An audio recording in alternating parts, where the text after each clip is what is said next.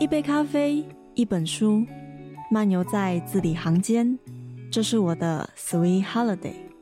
啊啊！什么都不做，是我的 Sweet Holiday。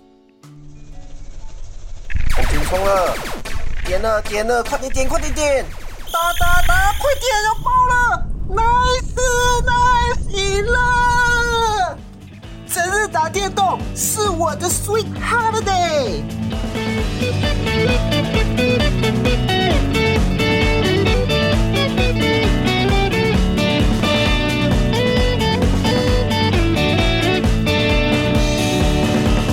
这里是 FM 八八点三慈大之声与 FM 一零三点七教广花莲分台，欢迎回到白白讲的 Sweet Holiday。大家好，我是玄谦。不知道你的新年新希望达成的怎么样了呢？到时至今日，今年已经过去三四分之一了。那个告诉自己说明天再减肥，或者是说这一餐吃饱了就来减重的那个愿望，你现在达成的怎么样了？现在马上下个礼拜，大家应该很快就要去过清明连假了。原本大家都可能会讲说。呃，过年就是到初一十五，那个不是不是初一十五，那叫什么正月十五，元宵节过了，年就算过完了。全圈特别把这个日子已经画到清明节了，这个给大家的过年过得已经很爽很爽了哦。所以，任何有这个减重需求，或者是你想要进健身房的人，我觉得是时候该 push 你一把了，让你赶快能够有这个能量到健身房里面去。那今天呢，玄谦在这边邀请到自己的健身教练浩慈。来跟大家分享一下，然后顺顺机，玄谦也可以分享自己的一些健身经验。毕竟，应该有在听节目的听众都知道，这一年来有一些小小的心得，或是也会在节目上面跟大家分享。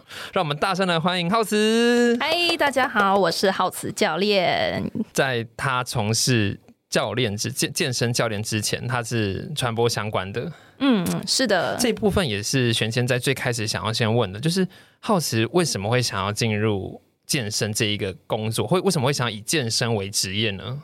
嗯，其实应该相信大家在这个时代，对于健身这个一词已经是越来越不陌生，甚至是身边很多人都有在上教练课，或者是有在接触一些不同的一些健身方式。对，所以其实蛮多年轻人他们在花钱去健身房或者是上教练课这个部分话，观念都算是蛮新潮的。那当然我也不例外。蛮新潮的意思是说赶流行吗？哎，其实它真的确实是一种。氛围，嗯，所以其实在我这个年纪，也是跟呃，就是其实跟大家听众朋友差不多年纪来讲话，其实我相对来讲也是有被影响。我们的听众朋友 T A 年纪在哪里吗？听听众朋友可能比我们还要再小一点点，对对对，更年轻。所以这方面可能校内的听众可能年纪比较小啊，如果是校外听众，就是各式各样哦，有主妇，有司机，有。做那种服务业、餐饮店员的都有。是是是是是，其实这个东西的话，我觉得就是越年轻，反而对他的这个接受度越高。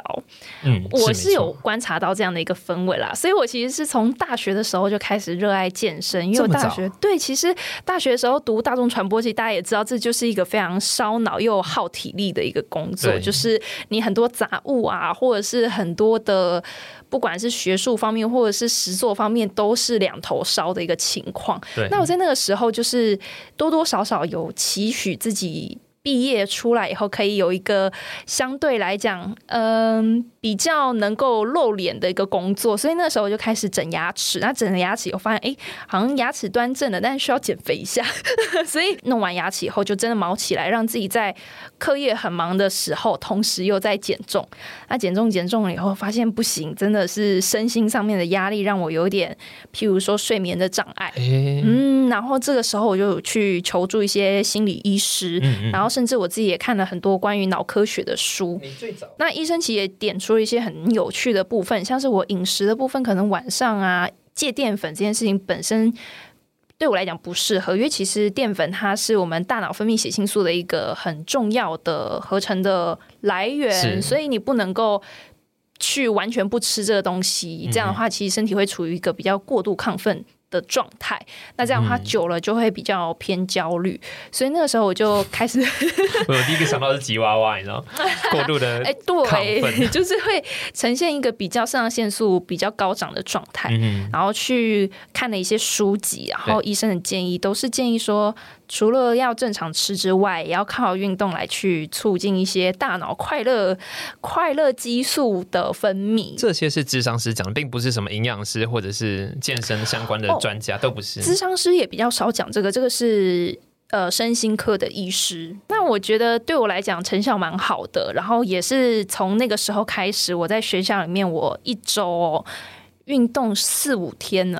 就是这真的是只有学生才办得到，你不觉得吗？哎，其实我那时候是学生，但我觉得能做到这样也是蛮厉害的，因为对，因为那个时候其实学业相对的重，因为大众传播科系的话，其实毕业制作的话，当然你可以选择就是 pass 就好，但是对对对对对，但那个时候其实对自己自我要求比较高，然后再加上嗯，我会希望可以多修一些课，所以那时候有工作也有在上课，然后有在做毕制，你到那个程度哦，对对对。对对，非常非常的忙碌，但是那样子，即便是那样子，我每天我还是到学校破破旧旧、什么都没有的健身房，然后就看着影片乱做乱做。但是那个时候就有发现说，哎，我有运动的话，我的心情会很好，精神会很好，睡眠也还不错。嗯嗯，对，很很棒哎。对，因为其实这件事情让玄谦非常非常的意外，就是当我在写脚本的时候，我的想象是。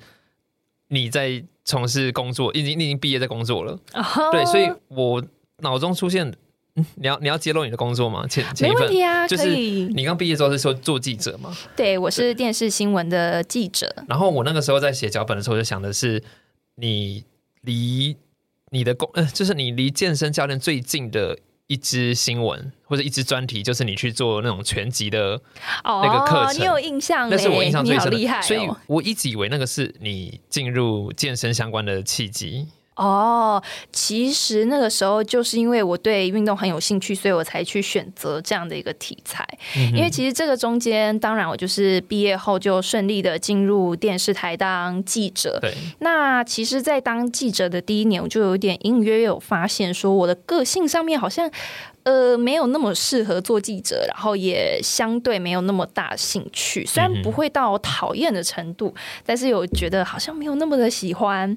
那在第二年，就是我在当记者第二年的时候，我就打算换公司。然后我离职到另一个公司面试的时候，其实我就提出说，我很想要跑体育线的这个。这算体育，这不算卫生。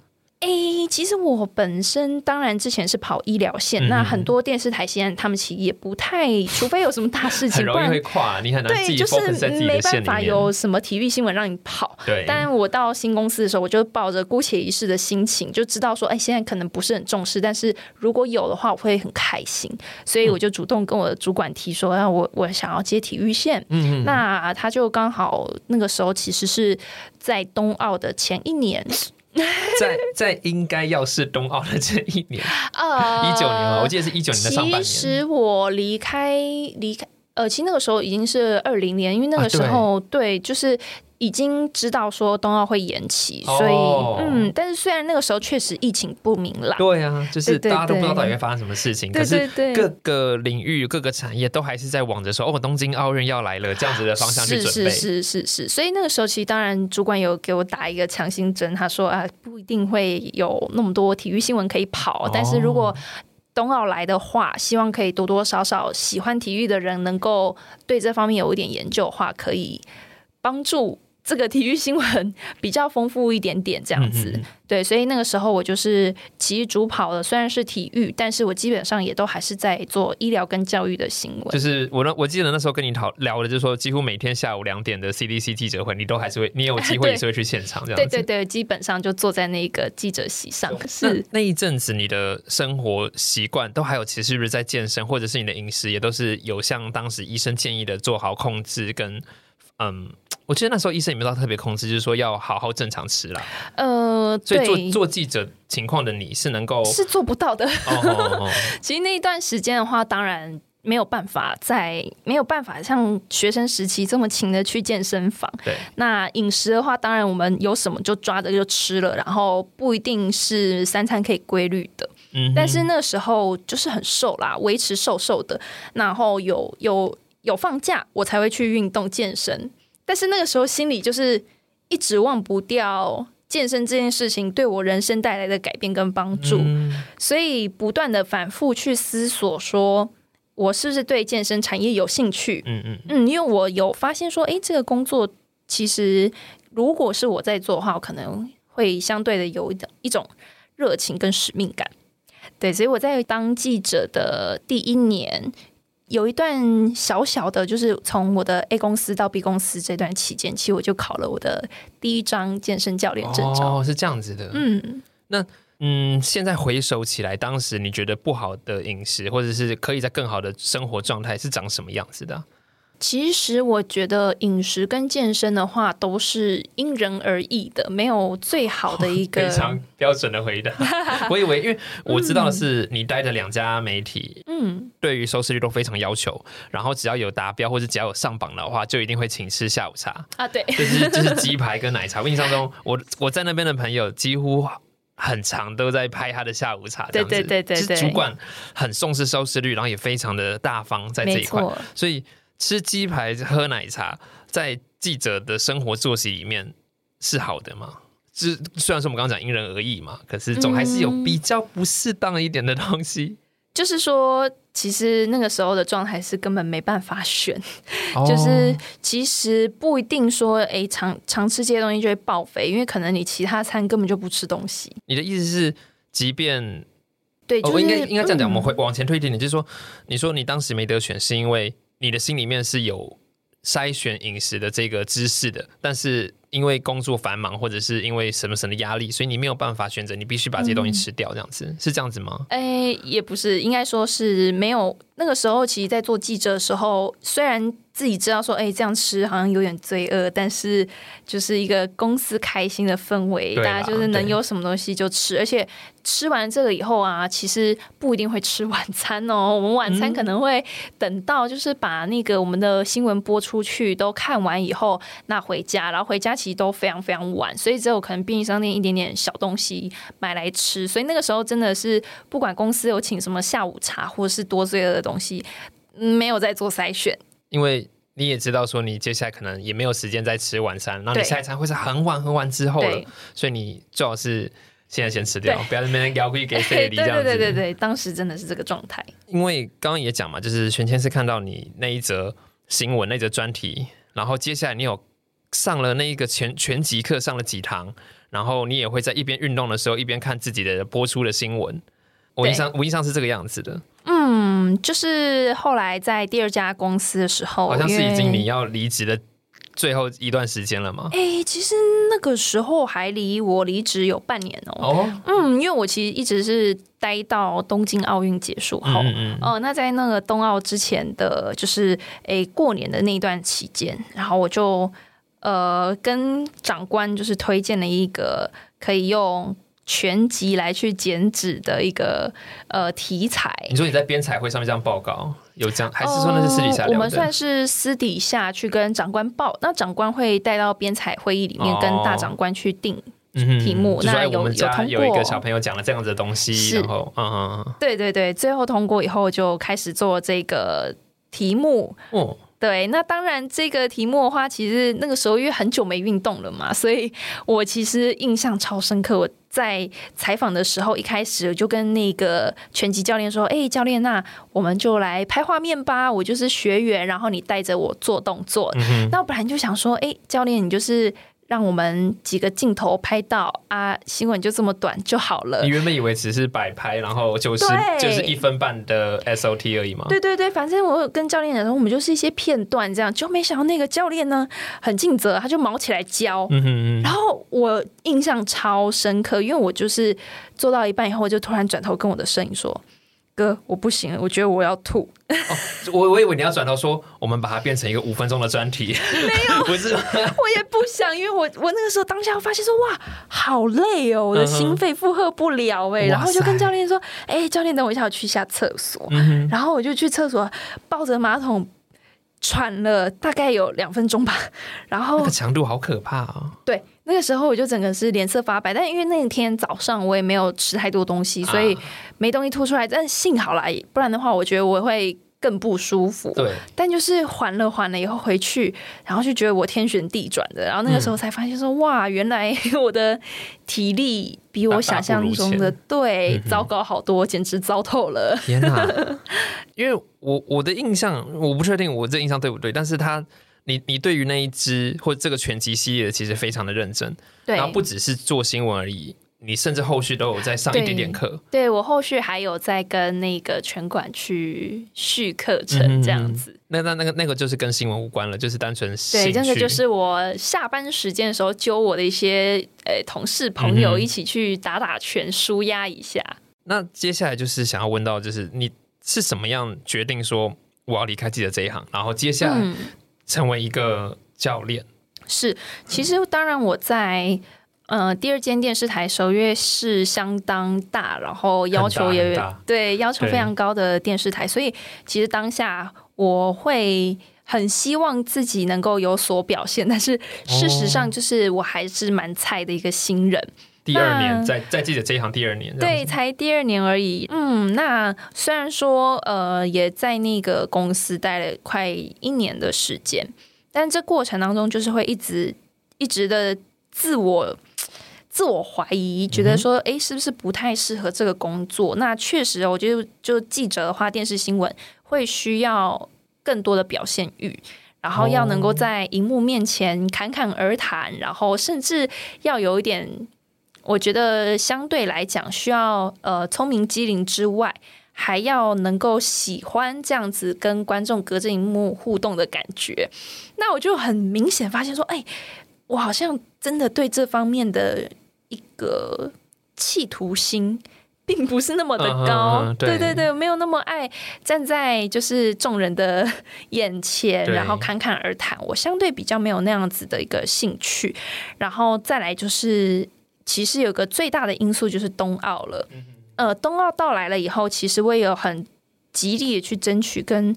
长官说：“我想要多做一些体育的新闻。那在这过程当中，当然就是有机会采访到很多的奥运选手，所以其实很荣幸。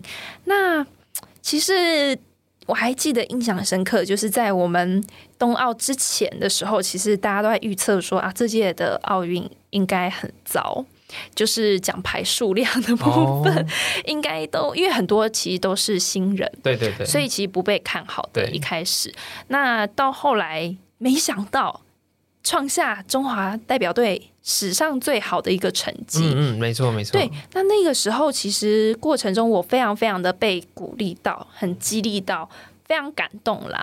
那那个时候我就自己在问自己说：，哇，这些选手他们准备了这些时间，其实虽然说很多是新人，但他们也打磨了好久。没错。那他们在他们的奥运舞台上面发光发热了，那我的奥运舞台呢？就是对我就在问自己说，我的舞台在哪里？那他们每一个在采访完了以后，他们都会很多都会说，哦，三年后的巴黎奥运再接再厉。嗯，对他们就会讲，就是非常非常笃定的话。嗯哼，那我就当然被他们感染到。既然我很清楚，就是我在。我的有限的人生当中，我不确定我在媒体上面能够做到什么样的成绩，因为我没有那么大企图心。嗯，那我何不去找一个我真正有企图心，我知道我的舞台在那里的一个行业？嗯嗯，所以呢，我就反复的去回想，我就觉得说，健身这件事情带给我的一个好处，带给我身心的一个好处，我我坚信不疑。对。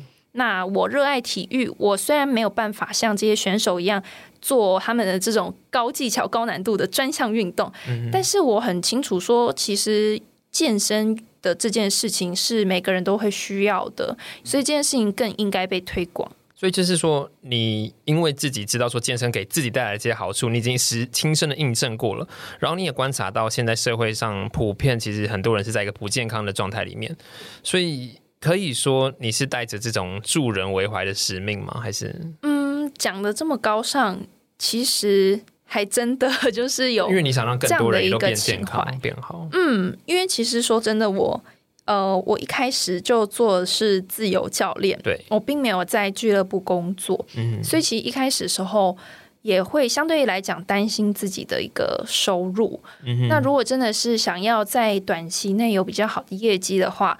大部分都会选择去大型俱乐部，就是至少有个保底，然后再加你的奖金。嗯嗯，所以所以我觉得当初也不选择在大型俱乐部，两个原因。第一个原因就是因为我我自己有在大型俱乐部被推销过，那我觉得某的某些时候，有些呃教练或业务给人的感受可能有点不太好。那他们可能这也不是他们自己愿意的，有可能是公司的要求。对，所以相对权衡之下的话，再来，我觉得自由教练更多时间可以充实自己、精进自己。对，就是他并不会有一个被绑着要排班绑在。健身房多久？就为了看顾一些不呃，有可能那个时段根本没有人，可是必须要有一个嗯维安的人之类的。是是是是是，所以相对来讲，我就更向往自由教练的一个工作模式，然后就一直到现在。这边我们可能离进广告时间很只剩一点点，我可以很快的跟大家介绍一下什么是自由教练吗？嗯，好。自自由教练他到底相较于？我们说他他他是一个不一样的教练嘛？哦，自由教练的话，其实就是自由工作者。那他就是自己去收学生、租场地。那他的场地当然都是在可以开放给自由教练租借的健身房里面去做一个租借。那有些健身房还会去审核你的证照，你有证照，他才让你在那边租场地，在那边教学。但就是说，所有的这个学生资源都要变成自己去争取。你哦，就是。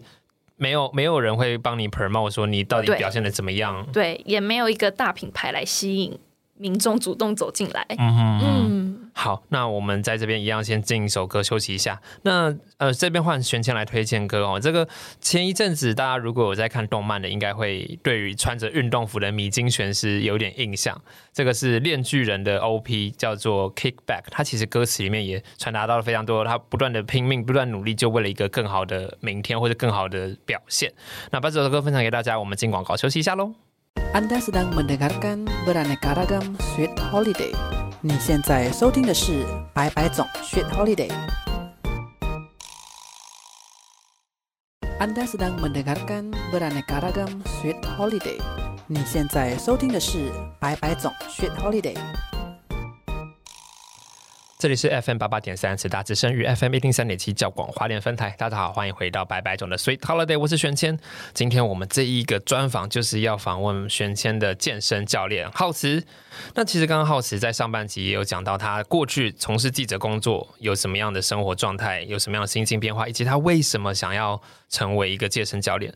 那接下来下半集这边，玄谦就想要带着大家来跟浩慈请教，到底。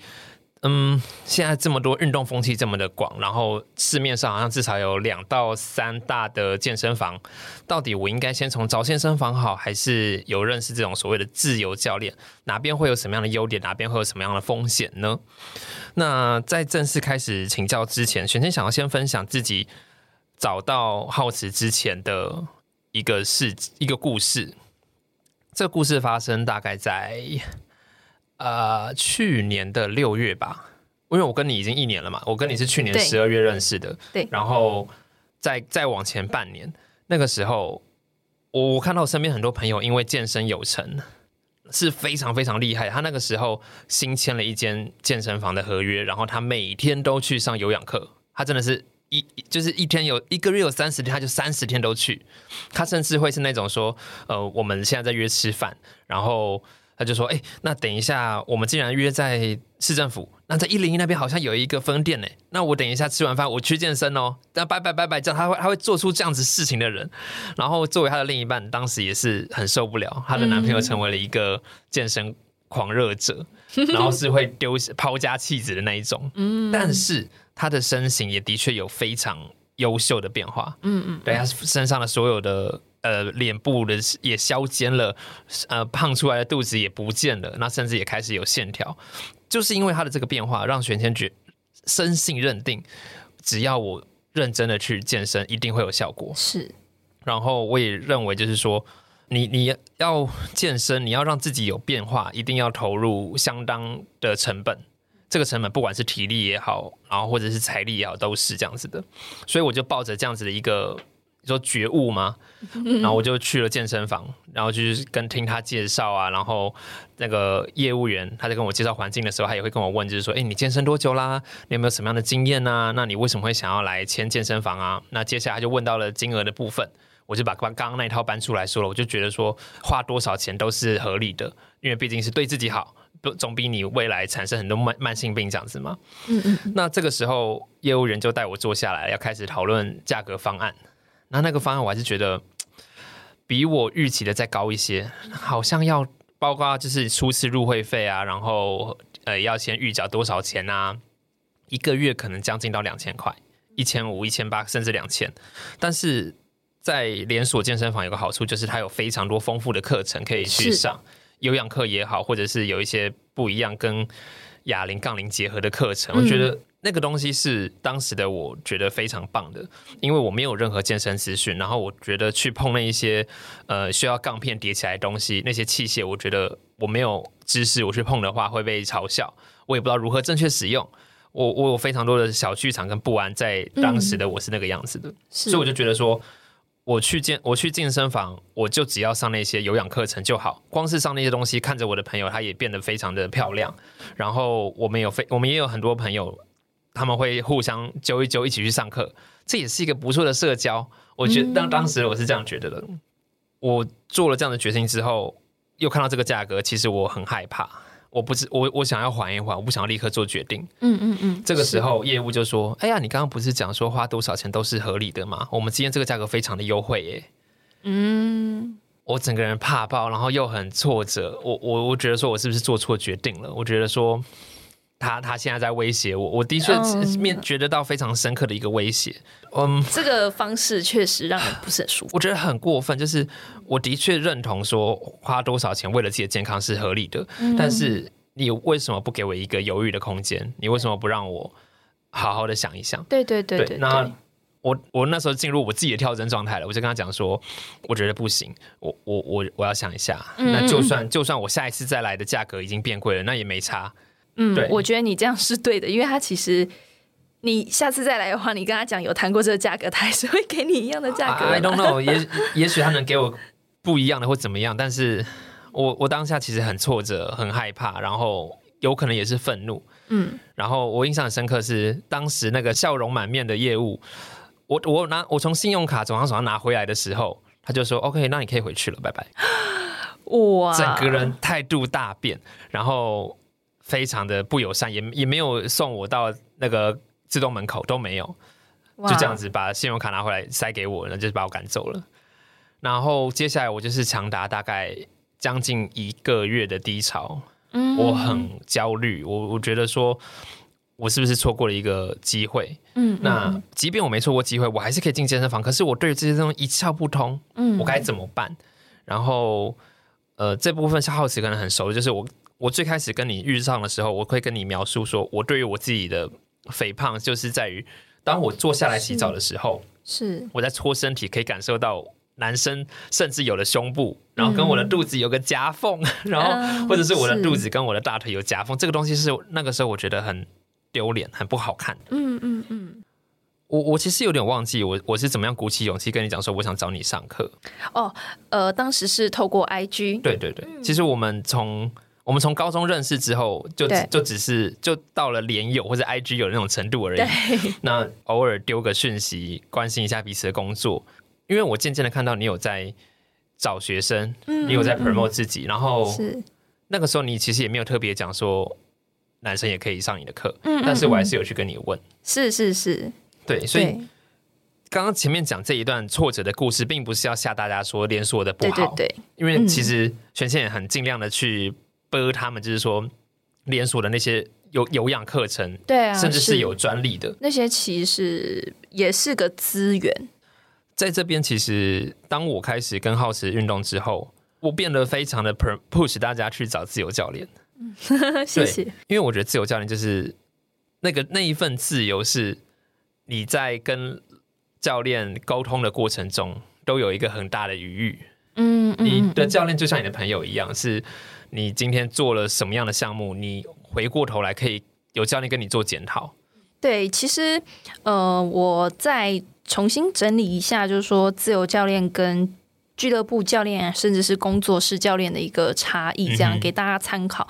其实我觉得，当然第一是你的预算，对。那在大型健身房啊、连锁俱乐部，它的单价一定会相对高。而且你要买的糖数可能就比较不会有这种十糖、二十糖，它可能都是三十起跳。哦，对我甚至最近有学生来找我的原因，是因为他说他进连锁俱乐部要比较便宜的价格的话，要买到七十糖，所以他觉得一年也才五十二周诶，七十糖。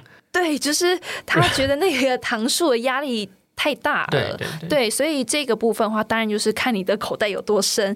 那大型健身房还是有它的好处，好处就在于说，它自己的这些器材可能它比较大，所以它有相对充裕的器材。但是也是要看你上课时间啦。如果你上课是选择在一个下班后时间，对，其实大家还是人挤人，你能够用多少也是很难说。但是当然，它有一个第三方的一个。就是算是一个平台，你有呃一整个公司在后面去做一个支撑去营运的时候，很多人会觉得它这样子比较有安全感，或是比较有保障。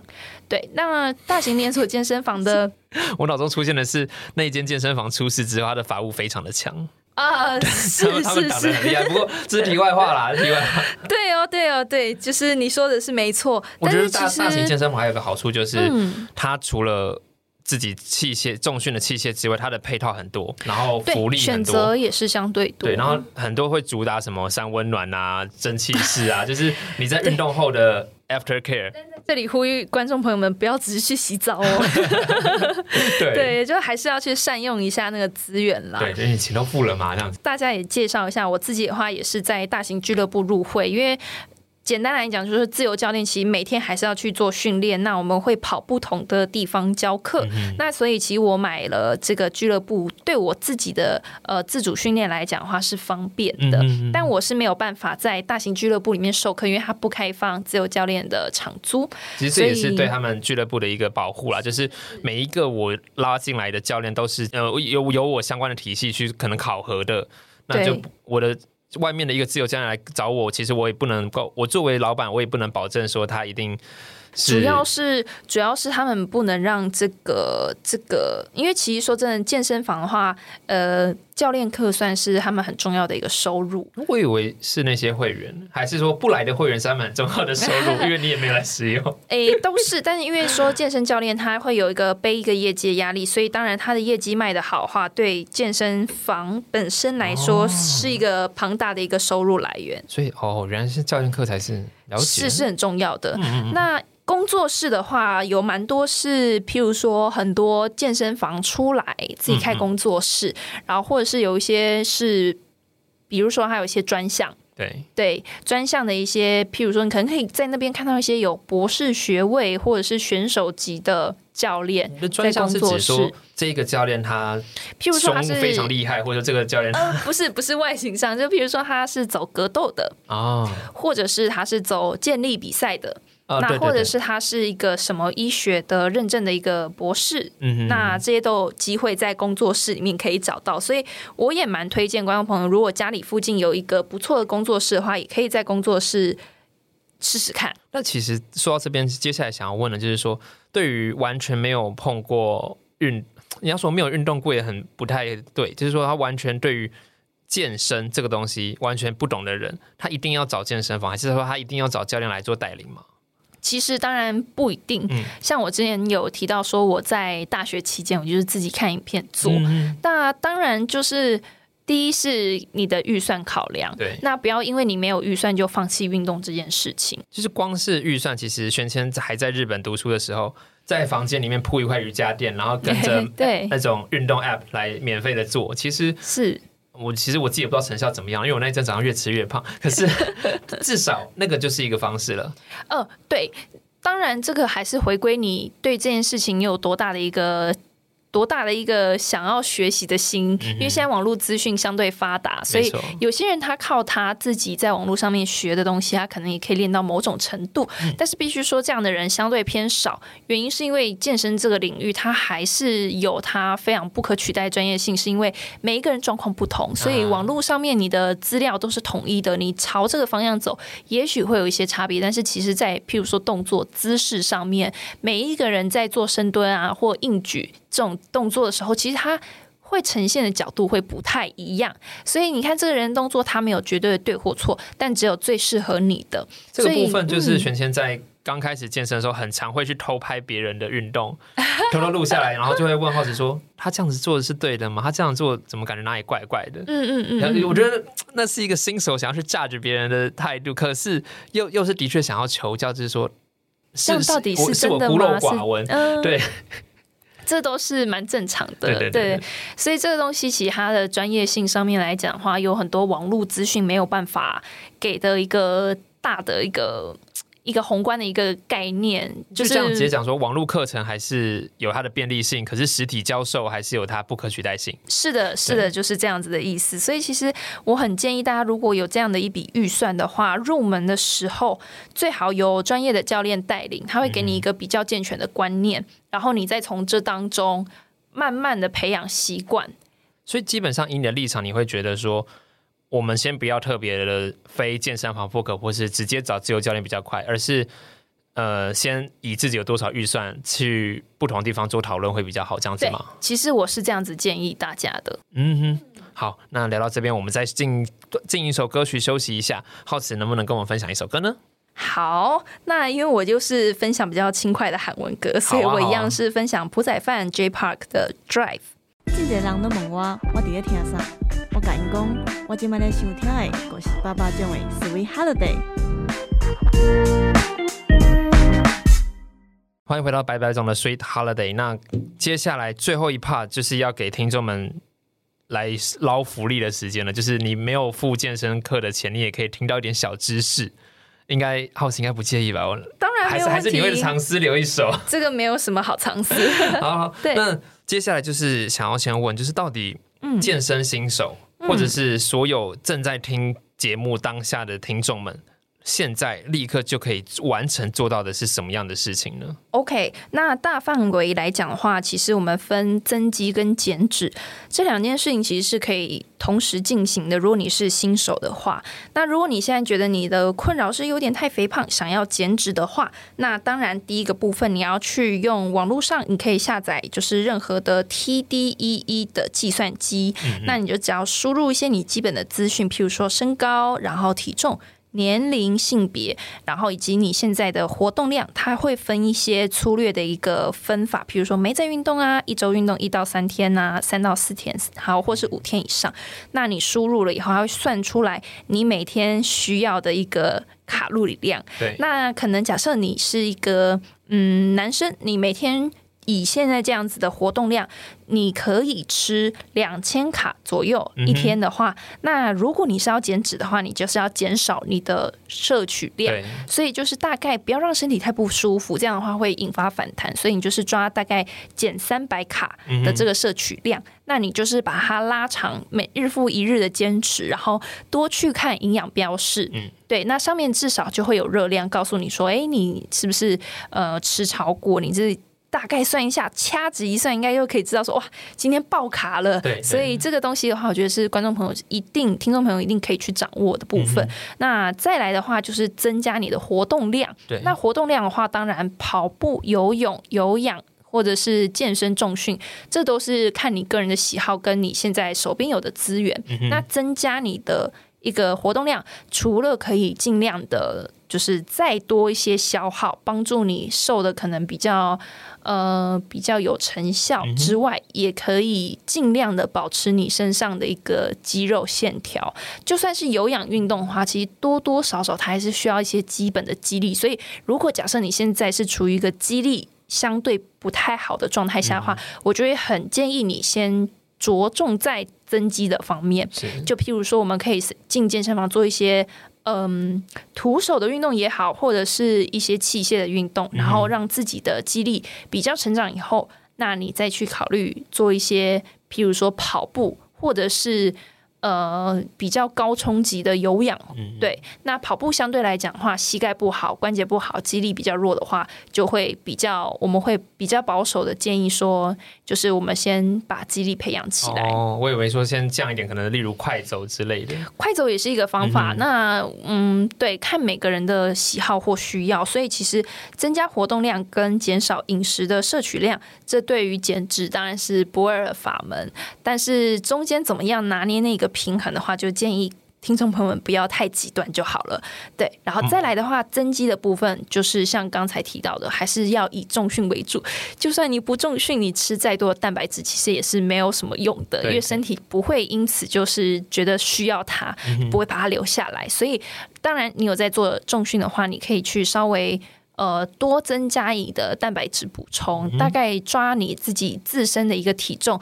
假设我现在是六十公斤，那我就是抓每天吃六十克的蛋白质，这是一个最低的一个建议摄取的量。当然，健身教练并不是营养师，所以建议如果听众朋友们有一些慢性病或是自身的一些身体上面，譬如说蛋蛋白质不好吸收这种问题的话，建议先去寻求医疗的资源协助。再去做一个增肌的补充。好，那玄谦这边帮大家再做一个重点整理哦，就是不外乎你你想要让自己身材瘦下来，就是让自己体态变好看，不外乎就是饮食控饮食控制跟那叫什么？增加活动量哦，或者或者是说我们就是少吃多动嘛，哎，对对？就是这个意思，吃的要变少，运动要变多。是，那要怎么样让自己知道说我吃了多少？其实可以刚刚讲的，可以透过一些呃量表，就是那叫 TDE，呃，叫做基础代谢率。嗯，一样，它是一样的吗？其实它不太一样哦。TDEE 跟基础代谢，基础代谢是你每天躺着不动，嗯哼，那需要消耗。那 TDEE 是把你的活动量给包含进去。那 TDEE 会相对之下再准确一些。TDEE 它计算了你每日基本摄取的卡路里的总量，到底应该是多少？那你想要让自己开始瘦下来，只要从那个数字去减三百，当做一个标准。是对。那其实这部分全程一开始就觉得说。外食好贵，可是外食非常方便，就是因为台湾的食品食品法规要求一定要标示那些基本成分，还有那个营养标示。这东西对于在健身人非常非常方便。对你到底吃了多少卡，你蛋白质吃了多少，一目了然。所以这个少吃的部分这边大家掌握到，接下来就是要怎么样多动。多动的话，刚刚讲的可能。光是一般的徒手，可能像玄谦讲的，用那种健身的 App，它上面有一些语音教学，也有一些动画的呈现，或者是你上健身房也行。那玄谦自己有一，我觉得这算一一招，就是说我我不会进身，我不懂得怎么进健身房，然后我也不知道怎么样去踏出我的第一步，但是我会跑步。跑步这件事情是我一定会的，嗯，迈开步伐就是了嘛，所以这个是我当时运动的第一步，从跑步、游泳开始，这个是我不需要有任何的人来引导辅助我，我就做得到的。嗯嗯，我觉得这可以当做是给自己建立信心的第一步。其实到到二零二三年的现在，其实有非常多的影视作品，不管是电影。呃，影集或是动画都有跟健身运动相关的。浩时平常有在接触这些东西吗？嗯，我其实平常都不太看影集，但是最近真的有一个太火红的韩国影集，就是大家很鼓励你们看了以后，应该也会感受到那个热血沸腾，就是《体能之巅百人大挑战》。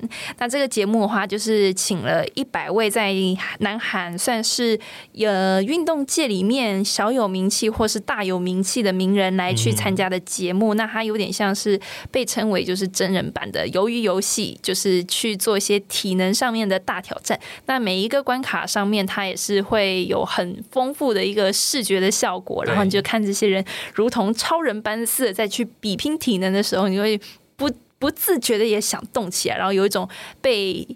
热血沸腾的感觉，你觉得大家真的会因为看剧而动起来，还是大家看剧就觉得哦那个肉好赞哦，然后开始滴口水这样子？都会耶，我自己也有学生，他是看了以后他就想起来哦，要约教练了，要运动了，真的有 push 到大家。有有有，所以我很推荐大家，如果呃就是在运动这个部分，不管是有兴趣或没兴趣，我相信看这影集以后，应该都会多多少少有些启发或感想。那今天我们非常谢谢浩慈来跟我们做这样子的分享。其实时间有限，还有非常非常多东西没有挖完。也许我们接下来有空的话，可以再邀请 浩子再跟大家分享一次，机会跟大家分享。是的，那有没有什么样是我们听众？你会希望听众用什么方式联络你，还是他们从从我们节目这边来转机会比较好呢？哦，如果大家对于这方面有兴趣的话，可以大家追踪我的 I G H A O，然后一个底线，然后 W A N G。好，那这边把浩慈的 I G 就分享给大家。在节目的最后，这一首分享给大家歌曲就是《流汗吧健身少女》的片头曲。那我们今天的节目就到这边，我们下拜见喽，拜拜。